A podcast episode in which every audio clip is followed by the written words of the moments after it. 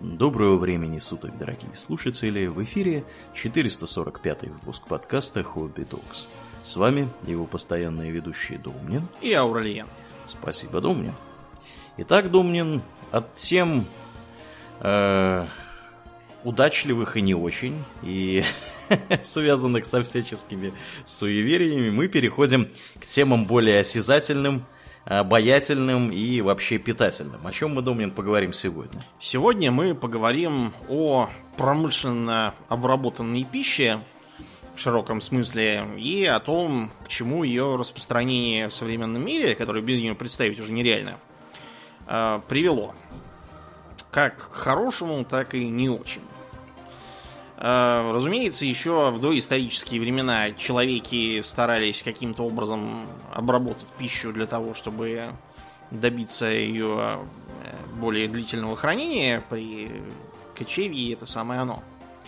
Вот, и они были ограничены в наборе доступных способов. Это было ферментирование, то есть э, в основном квашение всякое у нас, например, квасили и до сих пор квасят капусту. Э, в Скандинавии рыбу квасили. Э, в, скажем, Южном Китае и Индокитае иероглиф суши, он изначально как бы означает именно вот э, ферментированная рыба. Там на рис клали нарезанную сырую рыбу, солили, придавливали камнем, она сквашивалась, и ее можно было потом хранить. Сейчас, по-моему, нигиридзуси называется это блюдо, только у японцев сохранилось. Китайцы, как более продвинутые, давно уже от этого отказались. Просто солили или сушили, если климат позволял. Ну и, разумеется, копчение тоже надо костром. Но это уже в более продвинутые времена, когда появилась возможность заготавливать топливо, с каменным топором дров вам нарубить не удастся. Он для этого не годится. Только их э, окольцовывать и ждать, пока они сами засохнут.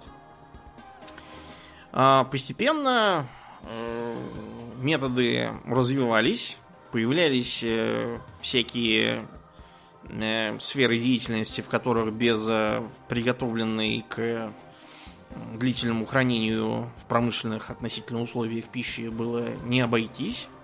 Например, это морские путешествия. С э, началом эпохи великих географических открытий в морских державах типа Англии, Голландии, Франции появилась э, необходимость в промышленном производстве солонины – вот, англичане это прямо до совершенства довели. У них там была своя инструкция и технология. Они использовали говядину. Коров э, выращивали, мясо солили э, в Ирландии. Почему, кстати, например, в Ирландии одно из национальных блюд это соленая свинина, mm-hmm. а не соленая говядина, потому что всю говядину английская шваль отняла да. для своего флота. Ставилась только более дешевая свинина, вот поэтому.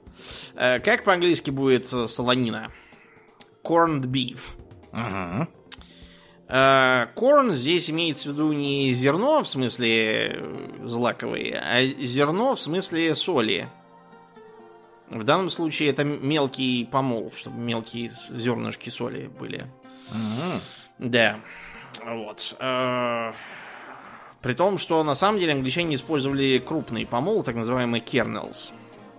Это, видимо, старая технология. Интересно также то, что если изначально солили просто солью, которую импортировали э, у испанцев, у немцев, а вот у французов старались не брать.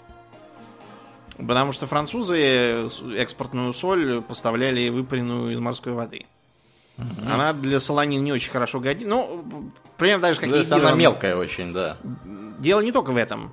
А, она еще и горчила немного при тогдашнем уровне производства. Вот почему, например, сейчас йодированную соль нельзя использовать, если вы хотите дома вялить и солить там рыбу, мясо.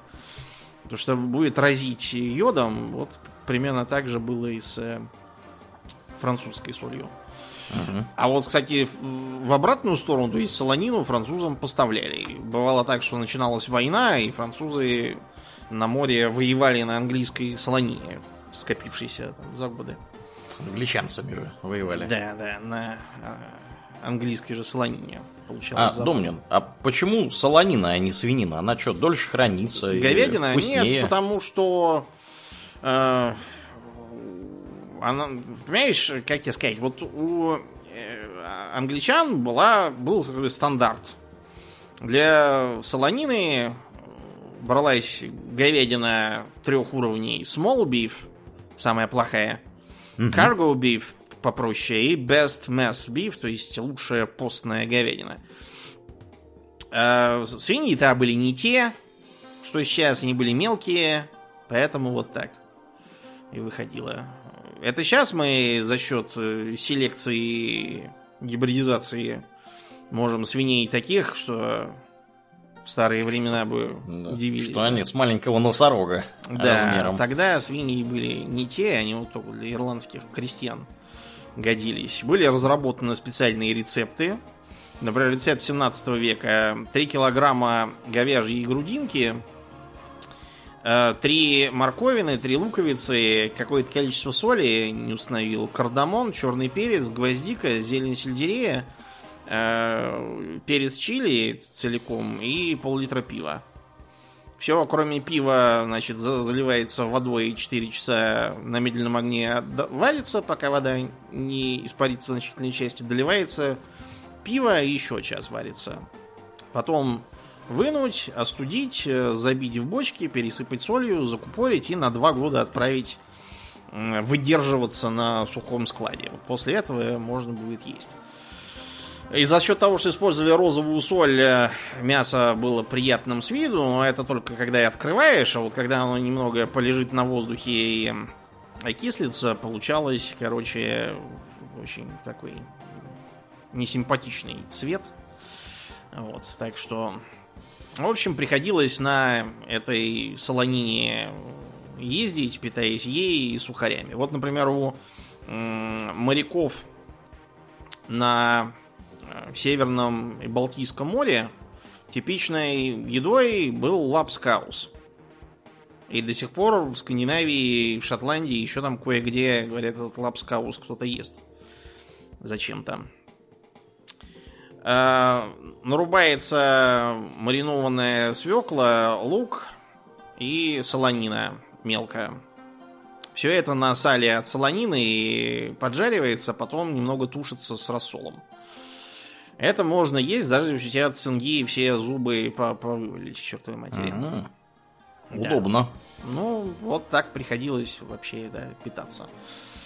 А, из-за того, что в солонине и маринованных овощах с э, витамином С не очень, цинга была бичом. И как только не придумывали с ней бороться, например, обнаружили, что если есть кислые фрукты, то цинга отступает.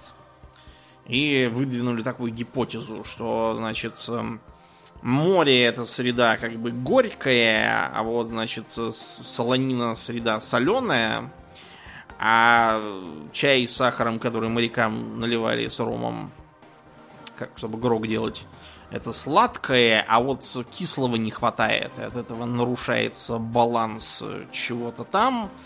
И от этого цинга. И поэтому предполаг...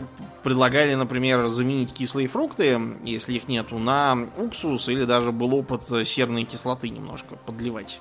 А, жуть какая. Ничем да. хорошим, подозревают, не закончилось. Разумеется, нет. Серная кислота и аскорбиновая кислота это совершенно разные вещи. Примерно как, я не знаю, э, Никотиновая кислота – это витамин ПП, если что. И, собственно, никотин. Если вам не хватает никотиновой кислоты, курение вам не поможет, а только навредит. Ничего хорошего от этого не будет. Постепенно, с развитием техники, стали появляться новые способы промышленной обработки пищи. Закатывание в банки с последующей пастеризацией – Э, выпаривание, чтобы получался сухой концентрат. Замораживание, в том числе вот это мгновенное замораживание, то, что э, по-английски будет flash freeze. Добавление всевозможных консервантов, до то ли неизвестных, то есть не соли, которая была, в общем, единственным консервантом для пищи до этого, а разного другого выработанного. Типа вот как сейчас диоксид серы добавляют в винище и много еще во что. А также красители и подсластители, э, которые производились. Э, это в основном все находилось э, методом тыка, то есть ну, примерно, знаете, как химическое оружие было изобретено. Его никто не изобретал целенаправленно, это просто был побочный продукт других химических производств. Всякими там последствия случайных экспериментов, и вот оказалось. Также было и со многими э, подсластителями, консервантами и красителями. Надо сказать, что в 19 веке уже стояла проблема с опасными пищевыми добавками, потому что, как мы уже рассказывали про эволюцию быта в подкасте, в 19 веке в Англии у э, всяких продуктов питания была дурная репутация из-за того, что добавляли абсолютно отраву с нашей точки зрения. То есть такое, конечно, бывало и раньше, когда, скажем, к черному перцу подмешивали мел мелкую свинцовую пыль. Понимаете, что от употребления свинцовой пыли ничего хорошего с вами не будет. Да. Не оздоравливается никто. Да, да, да. Ну а в 19 веке, например, в а, огурцы консервированные могли добавлять купорос медный. Класс. Чтобы они были зеленее. Там, а в какую-нибудь клубнику там, или красную рыбу тоже какую-нибудь отраву э, красноватого цвета, что здоровье, опять же, не добавляло никак. А, кроме того, при хранении продуктов питания, для того, чтобы их э, охранять от мышей и всяких жучков, они все постоянно пересыпались разные отравы, типа мышьяка, и зачастую все попадало и в пищу тоже. Так что проблема опасных добавок была уже тогда. Но э, основной импульс для развития всевозможной консервации и промышленно э, обработанной пищи задали войны главным образом э, Первая, Вторая мировые войны, Холодная война, освоение космоса, кстати, в ту же копилку и всякие войны малой интенсивности. Вот, что привело к появлению всевоз... требований ко всевозможным э, сухим пайкам, э, а также к так называемой э, эрзац пище. Это как? Эрзац это значит заменитель, суррогат. Слово немецкое, и ты можешь догадаться, почему оно немецкое. А, потому что немцы его использовали. Немцам жрать, да, было нечего да. из-за из угу. того, что они на два фронта воюют, поэтому приходилось всячески и, изощряться. Да, это причем в Первую мировую еще было. Да, это еще в Первую, угу. ну и во Вторую тоже. То есть, э, э, скажем, некоторые вещи, которые были созданы тогда, мы до сих пор используем, причем вовсе даже не обязательно в условиях войны и голода и тому подобного. Например, э, у немцев э, одно из любимых национальных блюд какое? какое? Колбаса. Колбаса, есть такое, да. Да. Вот, колбаса, у них это традиционный э, продукт, который сейчас уже не тот, потому что в старину его коптили э, очень серьезно. Так что она могла храниться там годами и чуть ли не десятилетиями. А, те, кто с Паулюсом сидел в окружении в Сталинграде, изрядно покушали этой колбасы. Вот, и Паулюс э, каждый день злобно матерился. Он уже был человек пожилой, и зубов-то уже нету такую колбасу грызть. Да. Поэтому, да, получалось э, для него не очень. Вообще, надо сказать так, в армиях до Первой мировой войны полевые кухни из вот европейских армий были ровно в одной стране. В России. Да. У нас да. еще со времен Петра Первого это было заведено варить кашу и щи. Вот. Правда, надо вам сказать, что э, все это варилось когда как. То есть, к примеру, э, перловка как раз тогда пошла в ход, потому что она дешевая как и гречка. Но если гречку испоганить трудно, то вот перловку легко. Ее варить нужно особым образом. Э, достаточно долгое, э, ну, как рис примерно. Ее угу. также хорошо делать на пару. Все это полевых кухнях все время делалось тяп поэтому плохо разваренная перловка, так называемая шрапнель, это, конечно, одно из неприятных воспоминаний в военной службе у многих.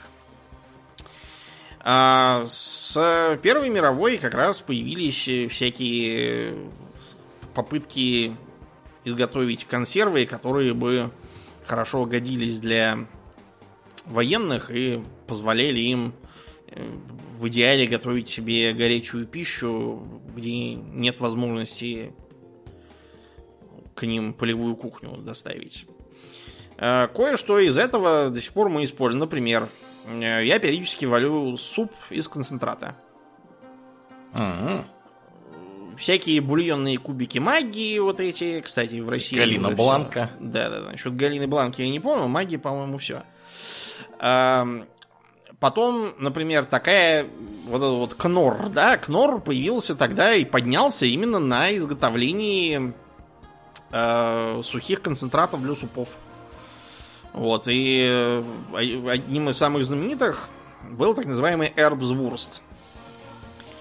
Э, это как бы гороховая колбаса. Дело в том, что они пытались сделать изначально, насколько я понял, имитацию нормальной колбасы только из гороха. Угу. И, видимо, из в ходе этих экспериментов они создали концентрат горохового супа. Горох пропаривается, раскатывается, досыпается еще молотого гороха туда, э, сушеного лукового и морковного порошку, немного топленого сала, соль, перец.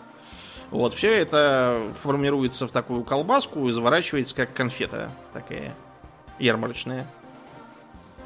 А, а, отрезав кусочек, э, закидываем в котелок с кипятком, и получается гороховый суп. Вполне приличный.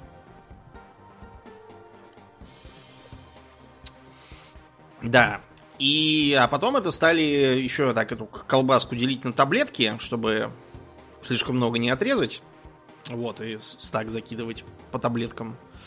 Вот, а потом стали просто пакетировать и продавать для гражданского употребления. Я сейчас объясню почему. Значит, помимо э, этого хорошего эрзаца, вот, например, гороховую колбасу, которая колбаса, веганы едят, она, в общем, полезная даже. В этом случае ничем не вреднее обыкновенной колбасы, в которой очень много жира. Были эрзацы и похуже. Так называемый криксброд вот у немцев был, то есть военный хлеб. Угу. Это как бы хлеб, э, который помимо ржано-пшеничной муки включает в себя картофельную муку. Ну, это если повезло. А так вообще включает какую-нибудь муку, там, попавшуюся желудевую. Говорили, что даже до опилок доходило, чтобы хоть как-то набить желудок. Тогда же появился эрзац мармелад, то есть нечто вроде э, варенья для намазывания на хлеб, которые делали в отсутствие фруктов и сахара путем пиролиза картофельной ботвы. Получалась такая сладковатая какая-то слизь, которую можно было, наверное, мазать на этот самый криксброд. А, криксброд еще перед этим надо было помазать маргарином. Что есть маргарин? Это эрзац, э, в общем, сливочного масла. Угу. Изначально э, э, предполагалось, что это отходы со скотобойни, там, от говяжьего жира с добавлением чего-то там, но это отказывались жрать. Вот. Постепенно э, перешли на растительные жиры, и вот намазывать хлеб маргарином и сверху этим эрзац с мармеладом вот можно было поесть. Э, сахарин тогда же пошел в ход широко. Что такое сахарин? Это добавка, заменяющая сахар. Она подслащивает пищу. Э, Причем, кстати, очень приторно подслащивает. Э, определить, что это именно сахарин, а не сахар или какой-нибудь более современный подсластитель очень легко. Его сейчас никто не использует. Почему? Дело в том, что сахарин типичный ксенобиотик. То есть, что это? Это вещество чуждое для человеческого организма. Он не усваивается, в смысле. Если вы только что подумали, о, круто, буду, значит, чай пить с сахарином и не растолстею, я вас э, вынужден расстроить, э, он сажает печень и почки. Потребление Безобразие. ксенобиотиков, да, оно не полезно для человеческого организма, никого вы так не обманете, кроме самих себя. Вот примерно так э, и питались немцы на войне. Я вам скажу, что зря они пошли нас воевать.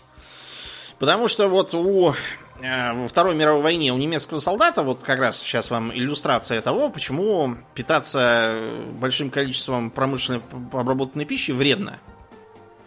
У них на завтрак было что? Э, значит, хлеб, маргарин, эрзац мармелад, сыр, э, колбаса, какая я так и не понял, вот, вероятно, та самая, которую Паулюс э, давился. Э, И консервы там, тушенка. На ужин все то же самое. И только на обед у них э, мясной бульон с крупой вместо супа и картошка с куском мяса. Это все привело к тому, что э, немецкие солдаты массово стали мучиться животом. То есть все с заболеваниями желудка. Разными с гастритами, с обострением язвы и тому подобным. У нас этого не было, потому что у нас три раза в сутки положено было кашу, щи и кашу кушать обязательно. Но сухпай был и у нас.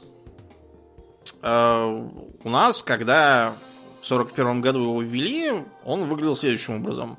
600 грамм сухарей ржаных. На самом деле это не 600 грамм сухарей, это 600 грамм хлеба, которого насушили. Сами сухари, конечно, меньше. Э, Концентрат каши из пшена 200 грамм. Концентрат супа пюре горохового 75 грамм. Э, Дальше по вариантам. Либо 100 грамм колбасы полукопченой, либо 150 грамм воблы, либо 150 грамм брынзы, либо 100 грамм э, вяленого рыбного филе, либо 100 грамм тушенки консервированной, либо 200 грамм селедки. 35 грамм сахару, 2 грамма чаю, 10 граммов соли. Такой вот был паек. Но это было только для тех случаев, когда невозможно обеспечить горячую пищу. За невыдачу горячей пищи более трех суток без уважительной причины офицер отправлялся известно куда. Штрафбат, если кто не понял. У нас с этим было строго. Вот. Э, э, А у западных появился знаменитый спам. В смысле, не тот спам, который приходит к вам на почту и говорит Здравствуйте, я доктор Мадинга. Я душеприказчик вашего скончавшегося троюродного дедушки, оставившего вам 100 миллиардов долларов. Пришлите реквизиты своей банковской карты для того, чтобы я вам их перевел. Вместе с пин-кодом. да. Спам это было что?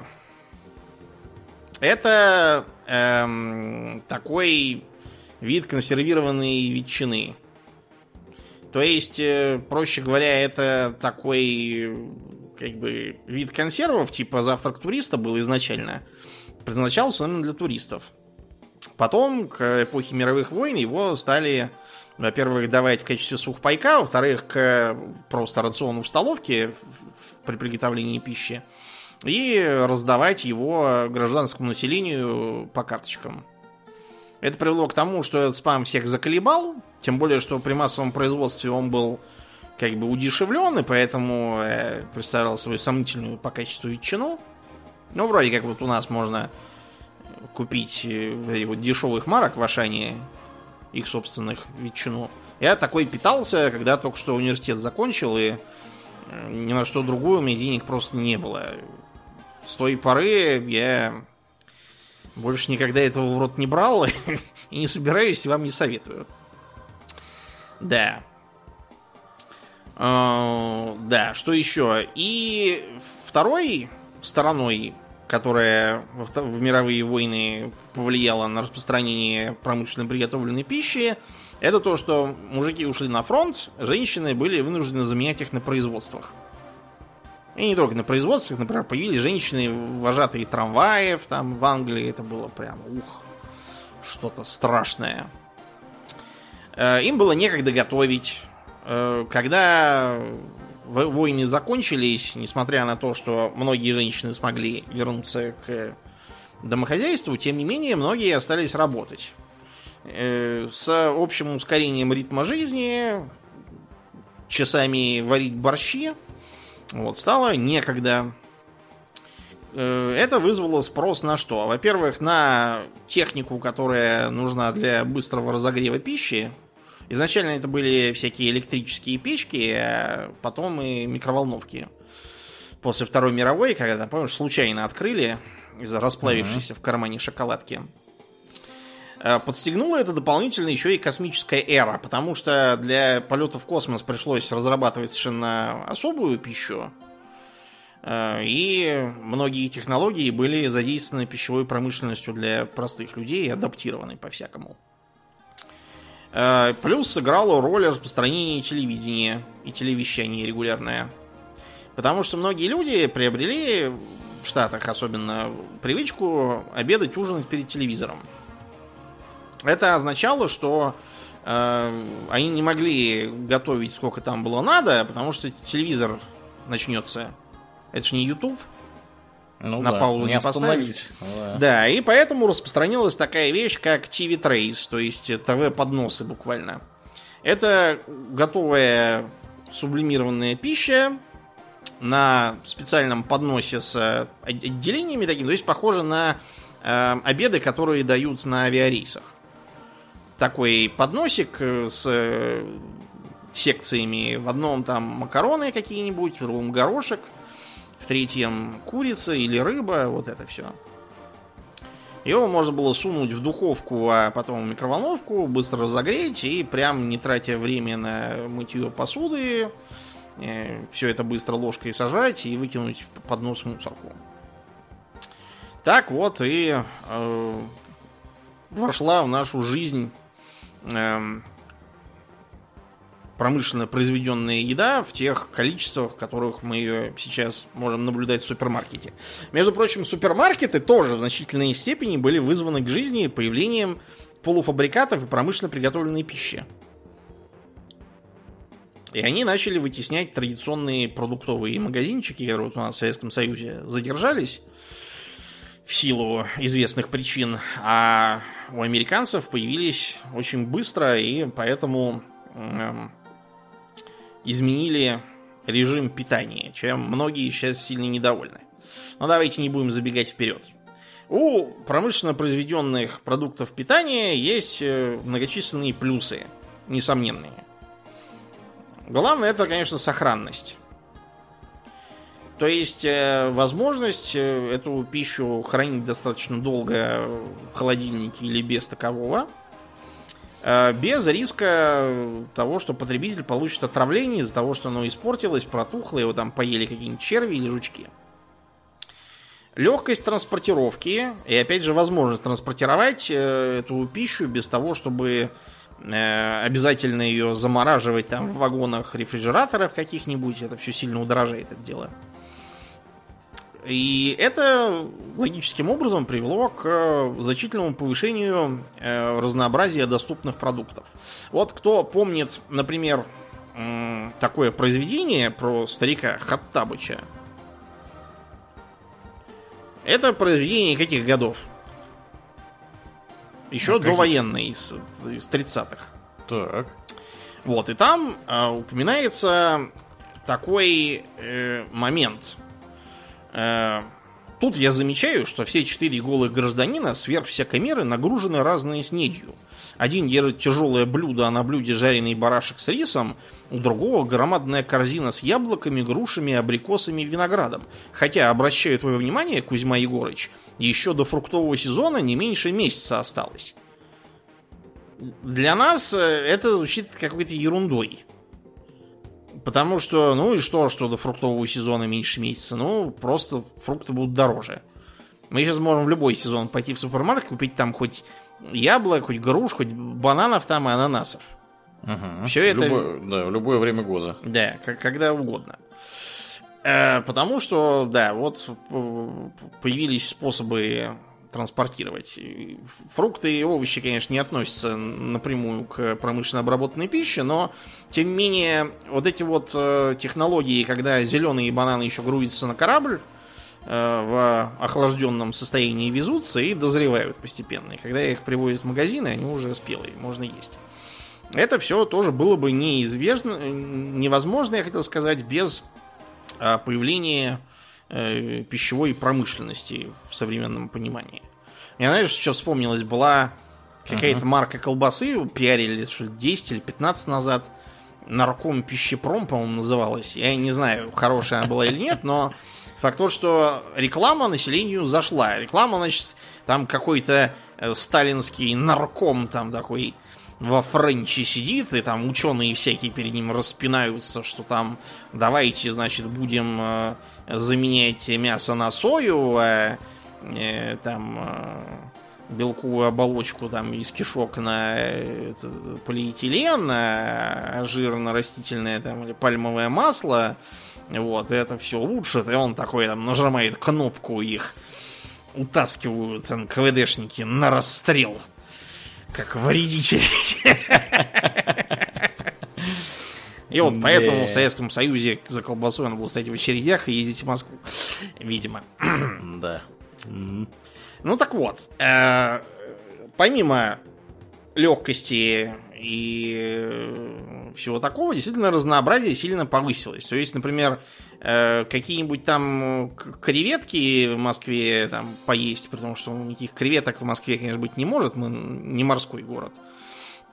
Вот, или там... Несмотря на то, что порт скольких-то там морей. Ой, это да. просто для красоты так названо, потому что, я не знаю, с тем же успехом можно сказать, что, э, я не знаю, там, Новосибирск это центр э, авиационных путей всей планеты. Формально, да, действительно крупный хаб, но так сказать, значит ничего не сказать. Ну да. То же самое с этими пятью морями. Это так, просто для смеха.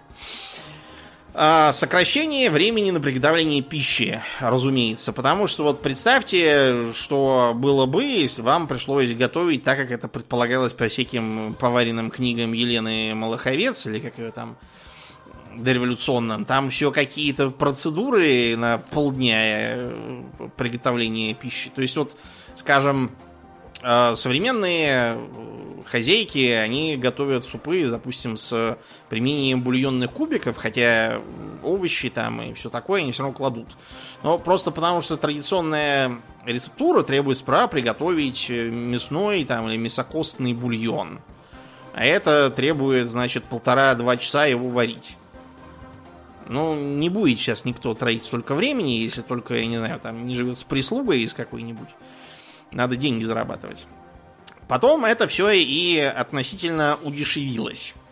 То есть, э, почему удешевилось? Э, потому что при масштабировании экономическая выгода становилась тоже все больше, и таким образом сделало это все рентабельным для крупного производства и продажи по относительно низким ценам. То же самое произошло и с э, общественным питанием. Правда, вот в смысле общественного питания ресторатор, не знаю, там какой-нибудь столетней давности, тот же Хошимин. Знаешь, что Хошимин был поваром у самого Эскофье? А, в молодости, uh-huh. да. Вот, он бы пришел в ужас от того, как у нас сейчас в ресторанах готовят, потому что там, ну, если очевидные вещи, не надо, э, не знаю, приходить утром в ресторан и спрашивать плов. Это будет вчерашний плов. Плов готовят там к 12 к часу. А, например, с супами. Знаешь, как сейчас это в ресторанах? Как? Они наваривают э, бульона, котел, значит, его фасуют, ставят в холодильник. Так. Ты приходишь, заказываешь там суп, они достают э, запечатанный пакет с порцией бульона в кастрюльку, закидывают туда, опять же, полу э, фабрикатные всякие овощи и тому подобное, и вот быстро. То есть го- готовые уже фактически. Да, ну а иначе пришлось угу. по два часа сидеть. Ну да, да, логично. Тут, тут никакой современный ресторан подобно себе позволить не может. Я помню, когда все только это начиналось, вот в 90 каком-то четвертом, что ли, году, я был в ныне несуществующей садку Аркадия, это там, где сейчас Москва-Сити.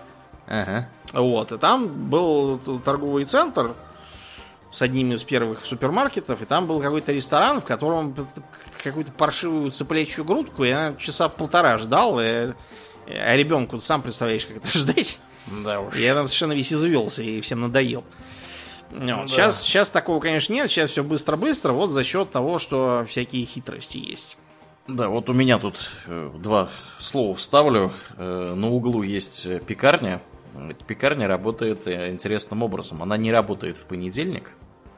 То есть она работает все дни, кроме понедельника. И причиной этому является то, что в понедельник в этой самой пекарне они, собственно, э, э, видимо, месят тесто и готовят его к тому, чтобы его можно было в другие дни доставать из заморозки, Да. ставить в печку, и фактически у вас получается э, продукт, вот вы разогрели какой-то вот такой этакий полуфабрикат. да, так и многие делают даже Мгм. дома. И я Мгм. даже иногда так делаю. Просто потому что народ у меня в семье раз до два, и, и то второй ничего не жрет, кроме того, что сам готовит. Ну да. Поэтому слишком много теста мне сразу не съесть, я его и замораживаю. Ну так вот, но, кстати, эм, ухудшение вкуса всех этих э, готовых продуктов не всегда бывало последствием попыток сэкономить, там что-то испортить рецептуру. Рецептуру иногда приходилось портить целенаправленно. Я говорю про те продукты как раз для сухпайков. О, Дело в том, что э, у солдат, э, которые вынуждены носить этот сухпайок э, с собой в мешках, есть непреодолимая тяга его побыстрее сожрать. Придумывали всякие ухищрения, типа того, что там вот этот вот рацион можно открыть только по прямому приказу непосредственного командира. Э, их называли Iron Rations. Железные рационы. У немцев тоже, по-моему, такое слово было. Айзенер рационен или как-то так. Эм, особенно плохо было с шоколадом, потому что шоколад-то все гораздо точить. Особенно, когда у тебя ты на войне, у тебя стресс. ну да. Вот, по этой причине, когда э, американцы разрабатывали свои эти MRE, то есть Meal Ready to Eat, вот, им пришлось многие рецептуры скорректировать так, чтобы солдатам это есть хотелось только когда сильно голодно. А, Вот, и из-за этого солдаты придумывали всевозможные названия, я имею в виду расшифровки для этого MRE, типа meal rarely edible, то есть э, паек р- редко съедобный, или meal refusing to exit, то есть паек отказывающийся выходить, он запоры вызывает, из-за чего они туда добавляют жвачку с ослабительным эффектом специальную, чтобы уравновесить. Э, Как вариант meal rejected by enemy, то есть паек, от которого отказались враги. А когда, помнишь, был 80-й голод в Эфиопии, meal refused by Ethiopians. Уже даже, даже голодающие эфиопы не хотят такое жрать. Да, правильно делают. Да. А, Во Второй мировой э, американские э, бойцы очень любили менять э, у мирных жителей эм, шоколад на всякое. Вот, пока мирные жители не начали их за это материть, потому что оказалось, что этот шоколад из пайка, он, в общем, малосъедобен и годится только как какой-то аварийный рацион. Э, Он без сахара. Совсем. М, Да, и с, э, по-моему, с добавлением овсяной муки вместо части какао, так что... э, Ну, представьте, не знаю, шоколадку из... э, Шоколадку, которую вам дали на той елке в 90-е э, в подарочном наборе, и представьте, что она еще и не сладкая. Вот такой как раз был. Да. Класс. Ну так вот, э, несмотря на все эти несомненные плюсы, э, засилье промышленно приготовленной пищи в рационе современного человека приводит к многим печальным последствиям. Одно из тех, которое сразу одним из первых, в общем, было замечено и, правда, сильно извращено, э, это нехватка витаминов. Там примерно, значит, до 60-х годов все было относительно тихо. Но в 66 году знаменитый э, молекулярный э, биолог, лауреат Нобелевской премии по химии Лайнус Полинг Да. слег с простудой. Эм, и врач его чисто так, для общего укрепления, порекомендовал ему э, принимать 3 грамма витамина С в день. Ну, так, на всякий случай. Не повредит же? Не повредит. Вроде как оно при простуде полезно, ну и хорошо. И Полинг возьми и выздорови чудесным образом. Тут чего-то у него в голове щелкнуло. Вот, и он решил, что это он выздоровел от витамина С. Хотя вообще по простейшей логике он должен был рассуждать как. Я принял витамин С, я выздоровел. Это означает, что э, в данном случае витамин С не помешал мне выздороветь. Наверное. Может быть, без него я бы выздоровел еще быстрее, кто его знает. Надо провести опыт. Давай я еще раз простужусь. И...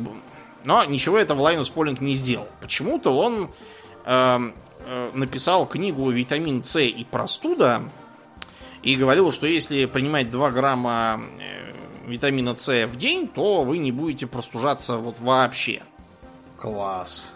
Несмотря на то, что книга была написана не то, что с научной точки зрения как бы совершенно некорректно, несмотря на то, что сам Лайнус Полинг там писал, что не понимает детального механизма воздействия аскорбиновой кислоты на сопротивляемость простуде. А слава Лайнуса Полинга совершенно эти соображения сметала. Потому что Лайнус Полинг это был э, гений, плейбой и миллиардер-филантроп Дважды лауреат Нобелевской премии. Да, да, то есть это был такой Стив Джобс, такой Билл Гейтс, такой Илон Маск, там, я не знаю, что-то такое с точки зрения публичной, э, публичного сознания. Вот. И э, даже ученые другие старались как бы так и говорить, что, в общем-то, это не вполне доказано, и даже совсем не доказано, но они опасались сказать Борис, то есть Лайнус, ты не прав.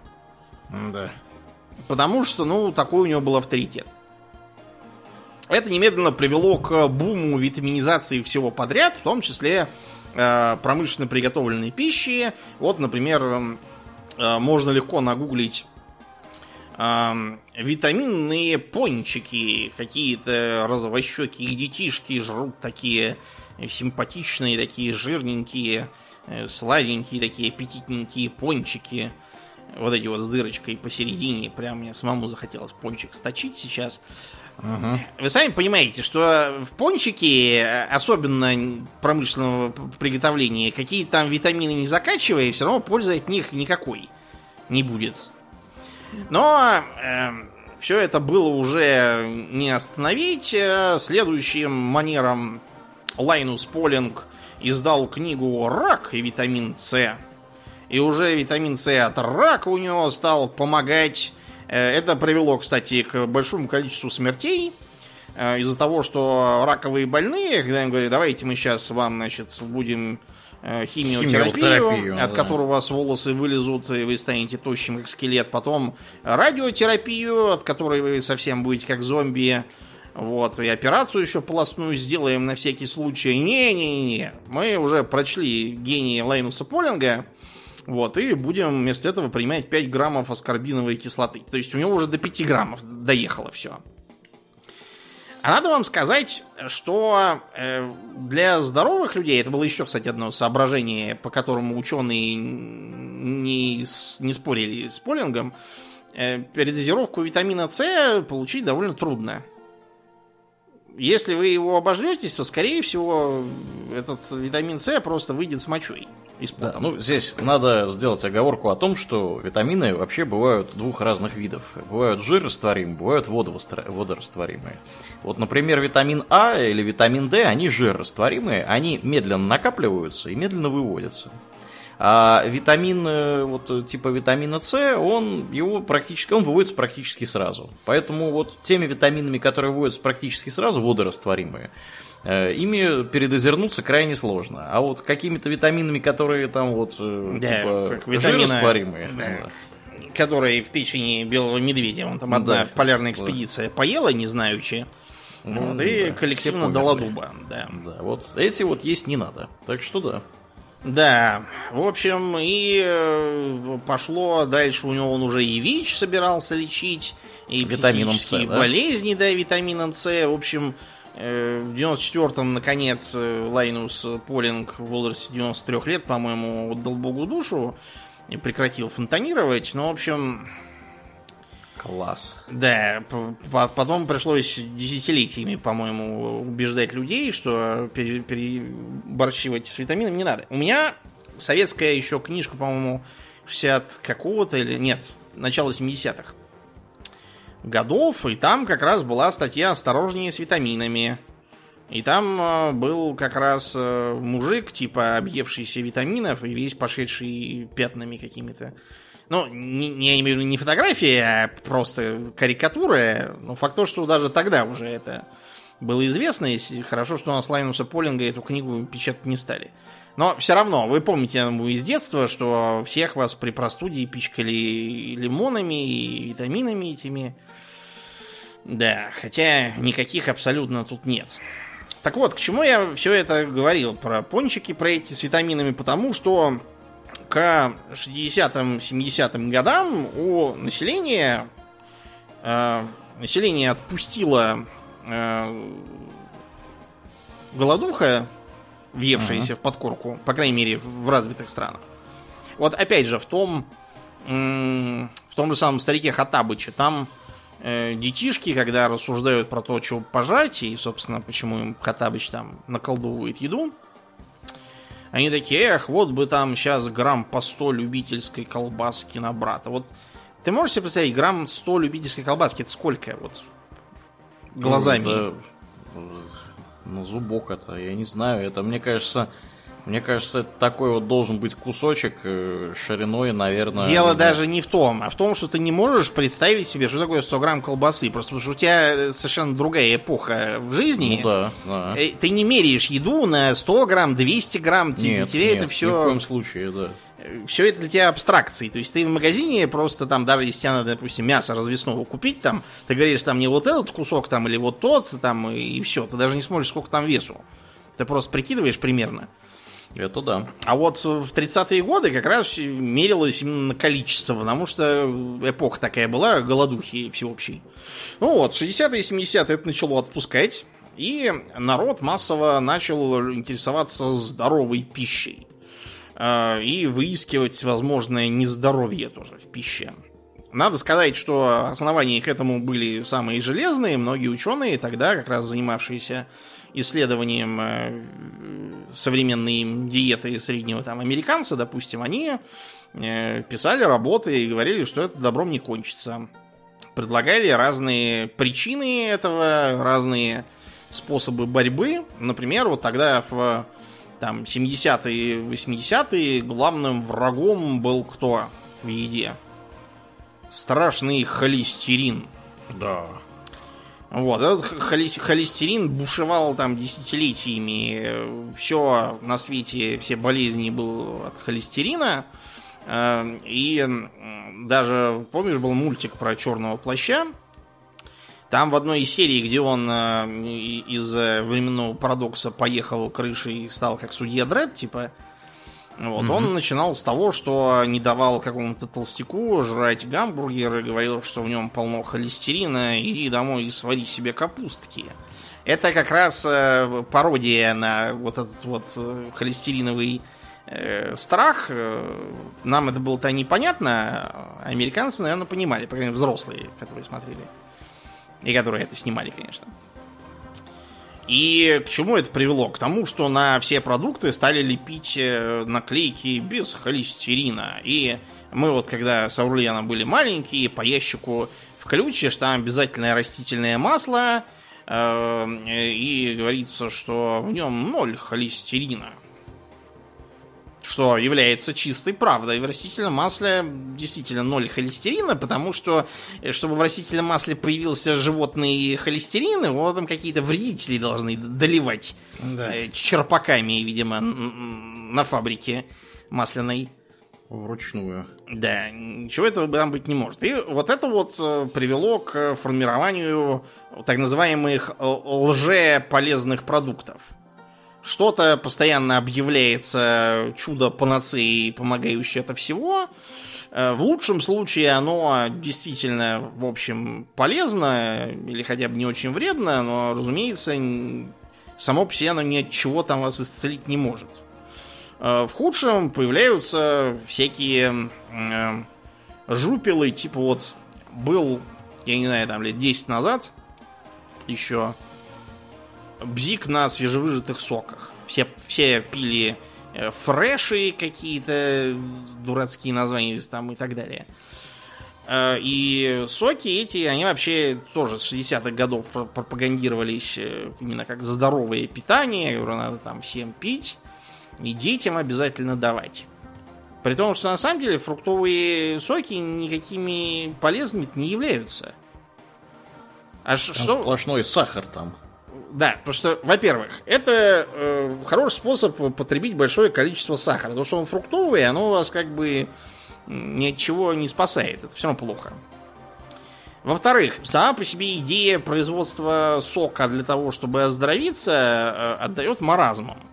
То есть, вот если эту рекламу тогдашнюю почитайте, типа, если ты съел апельсин, то ты съел апельсин, а если этот апельсин выжил в купленной у рекламщиков этих э, соковыжималки, угу. то ты получил мощный заряд витаминов и чего-то там еще.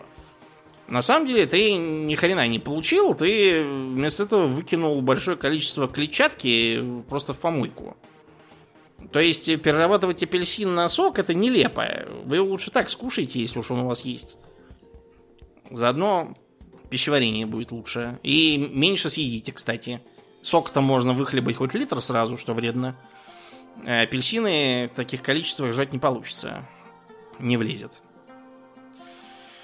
Э, мы от этого пока никуда не уходим. Постоянно какие-то тоже бзики. И даже, опять же, лет 10 назад был скандал, когда продавали какие-то чудо соковыжималки, которым нужно было покупать пакетики с э, соком. То есть они выжимали не фрукты, они выжимали пакетики, пакетики. с соком в стакан. Класс. Вот, и доказывала, что типа, типа это капсулы, которые там чего-то. В общем, эти капсулы стоили таких денег, что можно себе завести сады целые фруктовые, объесться этого всего. И скандал произошел, когда выяснилось, что соковыжималка представляет собой очень примитивный пресс. И если выжимать эти пакетики просто кулаком, то получится эффект ровно тот же шарлатаны подергались, подрыгались, внушали всем, что э, выжималка это их выжимает как-то там особенно, не так, как можно, но в итоге лопнули и закрылись. Славьте Господи. Да уж. Угу. Да, ну так вот, э, все эти э, жупелы и страхи коренятся, как я уже сказал, из вполне э, здоровых оснований. Э, общими чертами промышленно обработанной пищи являются низкое содержание витаминов и клетчатки. Клетчатка это что? Это пищевые волокна. Мы эти пищевые волокна не перевариваем. То есть они из нас выходят. Типичный пример пищевых волокон это целлюлоза в овощах uh-huh, и фруктах. Uh-huh. То есть, проще говоря, у э, растений вместо скелета у них вот такой вот э, из целлюлозы как бы скелет. Если бы целлюлозу убрать, то цветок там или что у вас там, куст какой-нибудь картофельный, он растечется просто как желе. Как человек без костей. Несмотря на то, что эти волокна не перевариваются, они увеличивают объем пищи и облегчают ее прохождение по желудочно-кишечному тракту. У нас потому что изначально от природы заложено, что мы будем жрать много растительной пищи с этими самыми волокнами, и поэтому у нас пищеварение заточено как раз вот на ее э, наличие в пище в больших количествах. Если вам клетчатки не хватает, то с вами случится что? Запор. Самый, минимум. да, простейший запор. Вот как раз сухпайки, они запоры вызывают, потому что там нет клетчатки в больших количествах. Да, да. А, в мире тратится огромное количество денег на слабительные средства. А то, что можно пожрать салат из огурцов и помидоров на одну десятую этой цены, и еще витаминами обогатиться там, и э, еще чем-нибудь там хорошим, это как-то пролетает мимо массового сознания. А, повышенная калорийность, э, связанная как с тем, что у них специфический состав – высокая жирность и много сахара, как правило. Так и с тем, что их тупо проще больше съесть, чем надо. Я вот люблю готовить, и когда ты там готовишь какую-нибудь рагу три часа к ряду, тебе его ты съешь мисочку и все. А если это все тебе принесли в пакете из Delivery Club там, или Яндекс Еды какой-нибудь курьеры, сожрать можно гораздо больше. Совершенно бездумно. А, жирность... Почему так вот сложна эта проблема с жирностью? Потому что жир в значительной мере определяет вкус пищи пищевые промышленники, когда пытались в как раз 60-х, 70-х перейти на менее жирную еду, обнаружили, что люди ее не едят. Потому что вкус не тот. И ничего с этим не сделаешь. Людям нравится жрать жирное, потому что люди жили десятками тысяч лет, когда жирного было мало. И если уж ты сумел его найти, то надо быстро точить его. Далее, жирность, жирности рознь. Бывают жиры полиненасыщенные, а бывают полинасыщенные. Скажем, вот в растительном масле они полиненасыщенные, они, в принципе, э, они не то, что там они необходимые, начнем с этого. Вот. Во-вторых, они не настолько вредны для э, соображений ожирения и э, повышенного уровня кровяного давления и прочих бед, которые несет вам ожирение. А, а вот э, всякие трансжиры, которые используются в промышленности для удешевления, то есть, например, вот э, типичный, э, даже если мы не будем брать какой-нибудь крупный там завод, а, а поедем на курорты Краснодарского края и пойдем там на пляж жрать чебуреки или пончики. Ага. Вот, если мы это сделаем, то мы хватанем э, вредных жиров выше крыши. Дело не только самим по себе чебурека и пончика, потому что э, мелкие э, эти чебуречники, которые их делают, они одно и то же масло не сливают там чуть ли не неделями и месяцами из экономии. Вот. Оно с каждой прожаркой делается все вреднее и вреднее. Еще одна проблема, опять же, тоже наше время, это соль. С солью у человечества тяжелые взаимоотношения, когда давно одним из самых ненавистных налогов для всех, чуть ли не без исключения стран на этой планете, был соляной. Ага. Например, у нас по этому случаю даже был соляной бунт, когда власти решили немножко подлатать э, казну путем внедрения налога косвенного на соль. И оказалось, что купцы просто перестали ее закупать и перепродавать в розницу. Народ остался без соли. Рыбопромышленники поняли, что все, их дальнейшая карьера подошла к концу. Вот. И в целом население, тоже ничего без соли не могло делать, это же не только пища, правильно? Это, например, еще и кожевенное дело. Вот ты, например, Э, зарезал теленка, с него шкуру снял, это тоже ценный лут. Ты ее должен посыпать крупной солью, чтобы она ее просолила и впитала там все. Э, я не знаю, кто в Warcraft играл, помните за кожевника, когда э, снимаешь не кожи, а шкуры, на, надо соль было покупать раньше, по крайней мере, не знаю, как сейчас.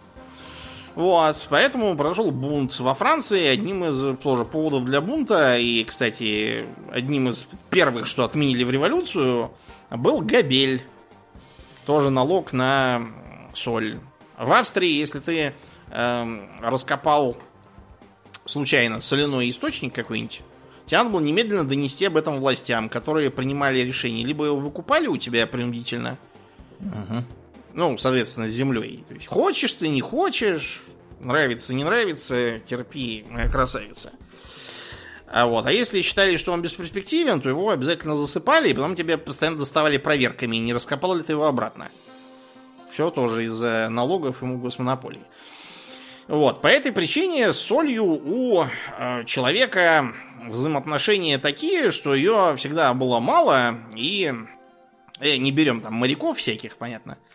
Вот, и ее старались всеми правдами добывать. Опять же, например, хлеб на Руси делался кислый, не с дрожжами, а с уксусом, если и такой пресноватый. Если его не солить, то он будет невкусный. Вот. По этой причине соль для нас как бы это... Организм говорит, это хорошо. Без соли мы жить не можем. Потому что у нас натриево-калиевый баланс, иначе пойдет к чертовой матери. А проблема в том, что сейчас этой соли завались, и м, пищевая промышленность бессовестно эксплуатирует нашу врожденную тягу к соли и все э, пересаливает. Я, например, дома ничего не солю почти. То есть я солю воду, когда там варю рис или кашу. Э, что еще? Когда делаю щи, я тоже солю, потому что рецепт требует. В остальном я соль употребляю мало. Потому что ее и так до задницы во всем. Единственный способ как-то уберечься от э, чрезмерного потребления э, соли сейчас, это просто отказаться от э, любой приготовленной еды, а это сейчас нереально. А, типичная, э, например, причина переизбытка соли у э, среднего американца это именно на три четверти потребления готовых продуктов. То есть это не из солонки а именно за счет того, что он ест всякие картошки фри с солью, эти вот крендельки и, и тому подобное. Соль, таким образом, для нас сродни такому наркотику. Я читал исследования, которые доказывают, что э, люди склонны потреблять больше соли, если у них стресс, если они мало спали, э, и если им тупо скучно. Даже. А. Они начинают жрать какие-нибудь э, соляные крендельки, им кажется, что они себя этим занимают. То же самое и с сахаром. Опять же, вот я пробовал одно время заниматься там вопросом... Ну, не я, это просто меня помочь попросили. Там э, ритейл всяких э, батончиков э, и напитков, типа для здорового питания, всяких автоматов на заправках. Я по поизучал и понял, что продается только жир, соль и сахар, еще кофеин, все, больше ничего. Так что эти, эти ваши батончики здоровые никому нахрен не нужны. Я имею в виду действительно здоровые, потому что то, что обычно продается в магазинах, типа как батончик там для, для спортсменов и здорового питания, это, ну, совсем нездоровое питание. Там и сахара много, и масла, вот, и калорий как таковых, из-за того, что там высококалорийные зерновые, короче, ничего хорошего. Сахар тоже вызывает привыкание психологическое, просто потому, что, опять же, сладкого в абсолютной, так сказать, части человеческой истории было очень мало. Сладкое означало спелые фрукты. Это редкость. Вот, и э, по этой причине у нас, э, и не только у нас, там у собак, собакам, когда их дрессируют, им дают сахарок, там и лошадкам тоже. Именно сахарок.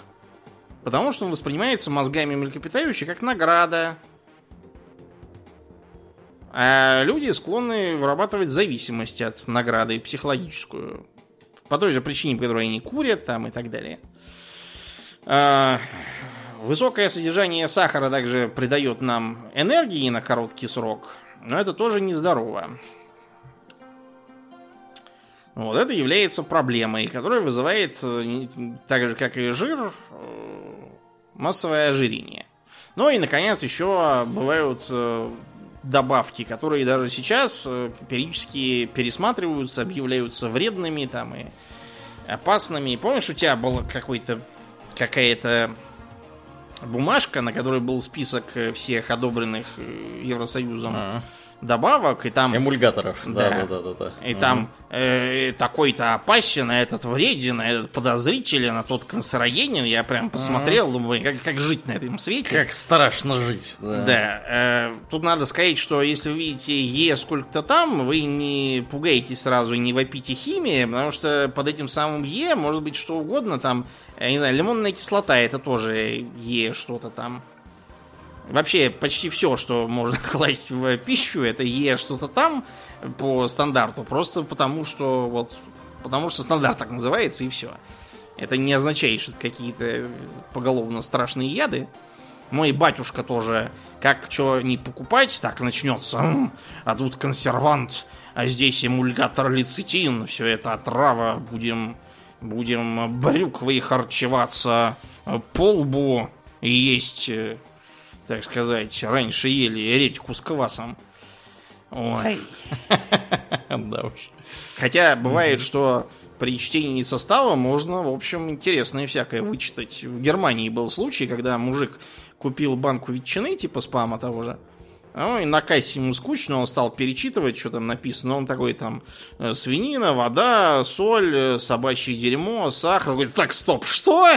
Да. Эм, да. Потом, короче, пришлось изымать всю, всю партию этой ветчины обратно из магазинов, после чего, видимо, эм, э, запихивать ее лопатой, связанному в рот сотруднику, который решил, что это смешная шутка такая. Ага. Ой, да. Шутник. Надо было додуматься. А, но не только э, шуточки, я имею в виду, что был, например, такой э, цикломат. Э, не путать с циклодолом. Цикломат натрия это подсластитель. По-моему, 50 раз слаще сахара. Да, написано в 30-50. Он имеет репутацию противоречивую. Потому что э, как бы он ксенобиотик, опять же, теоретически усваиваться не должен. Но америкосы его запретили. Потому что они по каким-то исследованиям там нашли, что он может вызывать рак, а может не вызывать рак. Ну, короче, его на всякий случай запретили. Мало ли что. В Европе его, по-моему, порезали там по, каким-то... До каких-то количества можно использовать, а при, свыше уже нельзя. Видимо, сочли, что это исследование недостаточно убедительное. Ну, в общем, сейчас мы сталкиваемся с чем? С тем, что э, на борьбу с ожирением в США э, тратится, по-моему, 40 миллиардов долларов. Это только на борьбу с уже как бы э, ожирением как бы как таковым. То есть, если посчитать вообще э, затраты, которые вызывают э, ожиревшие американцы, то там где-то 200 миллиардов в год можно насчитать, если э, приплюсовать расходы на здравоохранение дополнительные. Э, если что, это там в разы больше, чем тратится сейчас на борьбу с голодом в мире.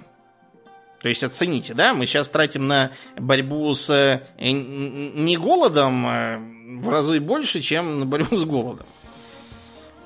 Это по сравнению с э, большей частью нашей истории, и, и если брать доисторические времена, еще хуже получается. Это, конечно, свежо. А, ожирение, сами знаете, чем плохо.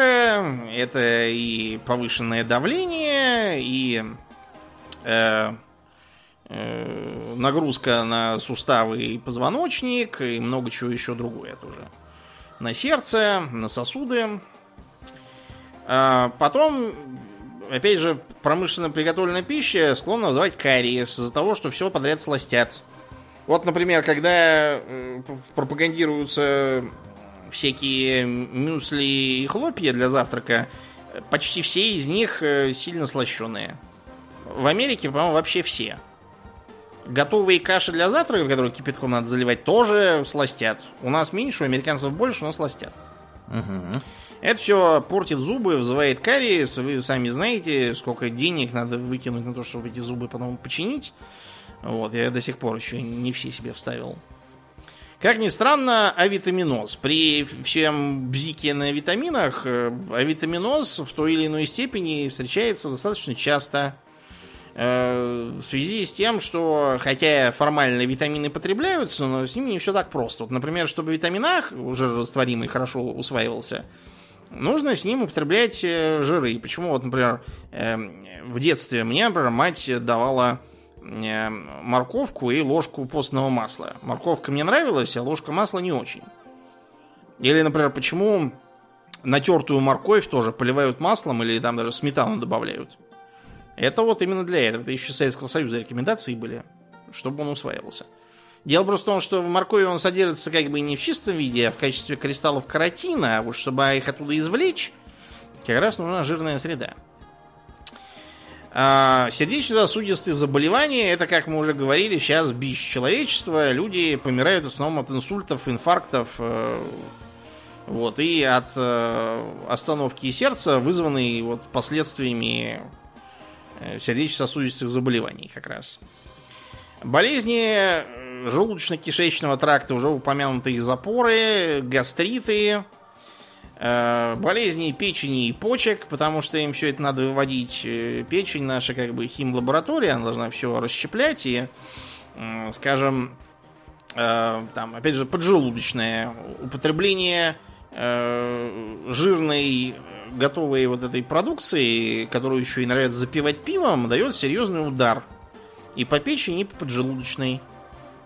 Ну, это, кстати, если вы хотите на стероидах версию того же самого, пейте водку с салом. Будет ровно то же самое, только еще лучше. Да. Водку с салом, кстати, у нас тоже многие любят, поэтому ага. не надо так делать. Да, это на самом деле чудовищно вредно, да. Сало салом, водка и давайте как-нибудь это разводить. Обезвоживание. Сейчас везде из каждого утюга все вопят, что надо выпивать 8 стаканов в день. На самом деле, Э, цифра эта взяла, взята во многом с потолка, просто потому что э, не то что 8, а и 4 это многие не выпивают, предпочитая пить всякие сладкие газировки и тому подобное, они э, никакую жажду не утоляют, это фикция. Реклама, которая там показывает, как там в жару кто-то там пьет какой-нибудь очередной диетический лимонад, и такой есть, ах, как же я освежен, это бред сивой кобылы. Даже если э, это газировка без сахара, опять же, на каком-нибудь там цикломате том же. Ну или там, что там сейчас кладут? Ксилит какой-нибудь. Все равно никакого утоления жажды не получится, потому что консервантом там выступает что? А что? Ортофосфорная кислота, по-моему. А-а-а. Это сразу зарубает все. То, то есть с тем же успехом можно пиво пить э, в пустыне. И загнетесь так же быстро. Только будете еще и пьяные, и, может быть, это, это будет лучше, чем газировки. Вот, это все тоже плохо. И, кстати, обезвоживание усугубляет последствия ожирения.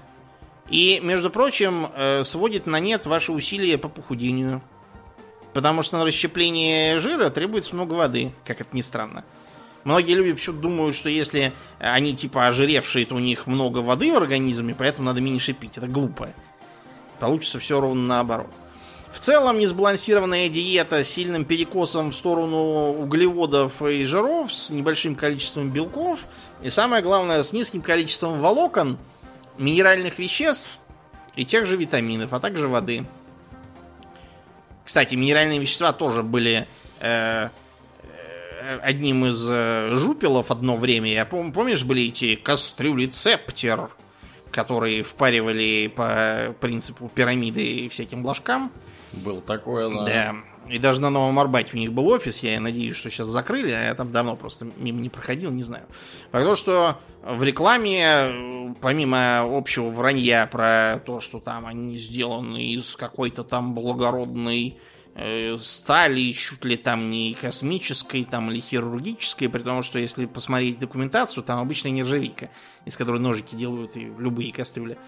А еще в ней полностью сохраняются витамины и минеральные вещества. Витамины при кипячении, допустим, витамин С не сохраняется, тут уж ни в какой кастрюле ничего не поделаешь.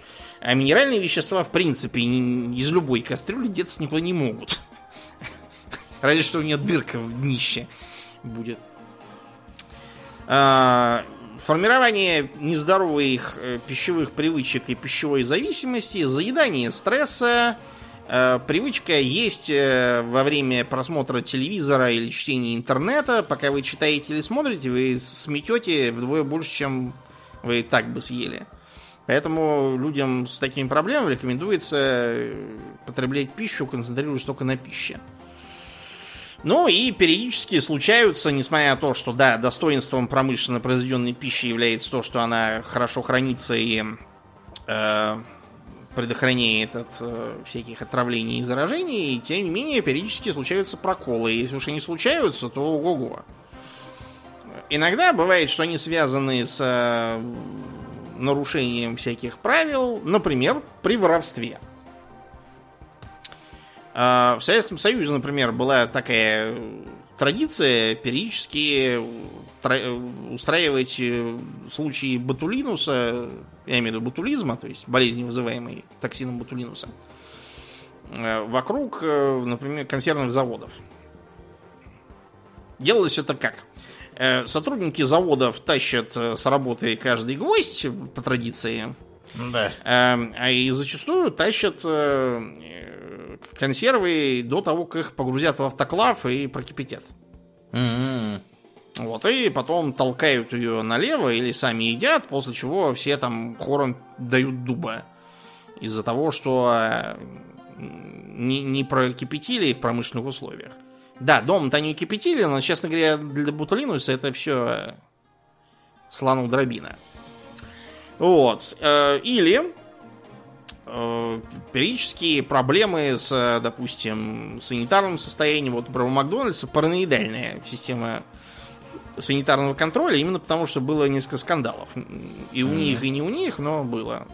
Или вон те, э, сколько там, лет 6 назад, что ли, было, когда в мясных пирогах где-то то ли в Ирландии, то ли в Исландии обнаружилась канина. Оу. Да, и регуляторы сказали, мы не знаем, как так вышло. Действительно. Кони Бывает сами, такое, сами забежали и на мясокомбинат, и сами зарезались, и вот, и сами в пироги залезли, видимо. Как- как- как-то так вышло. А, да. Так что э, просуммируем. Несмотря на то, что совсем обойтись без полуфабрикатов, колбас там всяких э, и прочего сейчас, наверное, малореально, разве что вы ударитесь в какой-нибудь неолудизм, станете амишем, будете ездить с бородой на повозках, на всяких обходиться без пуговиц.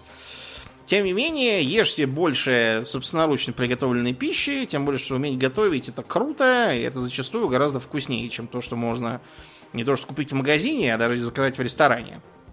Я, например, ни в одном ресторане нормального чили пока так и не поел. Надо, наверное, ехать куда-нибудь в Техас. Только там что-нибудь найду.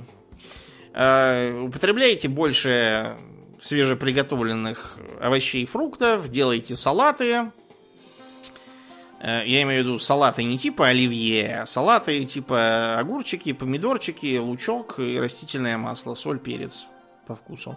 Типа чик-чучук, вот как у узбеков хороший салат есть. Или там болгарский салат тоже хорошая вещь. Э, старайтесь поменьше солить, сластить. Э, чай тоже, кстати, сластить вредно. Это и чай портит, и зубы портит. Короче, не нужно это вам. И вот тогда вы, скорее всего, обойдетесь без диабета, и без ожирения, и без запоров, э, и без повышенного давления. Будете жить долго и счастливо. Чего мы вам желаем. Да.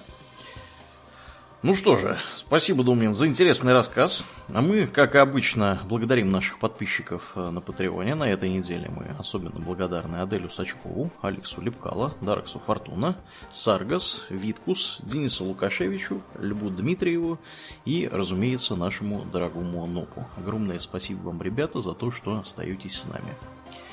Э, мне остается лишь напомнить, друзья, что у нас есть группа ВКонтакте, канал на Ютубе, Инстаграм, приходите туда. Э, там тоже разное интересное происходит. Ну, а мы будем перемещаться на сегодня в после шоу. И напоминаю, что с вами были постоянные и бессменные ведущие этого подкаста Домнин и Аурлиен. Спасибо, Домнин. Всего хорошего, друзья. Пока.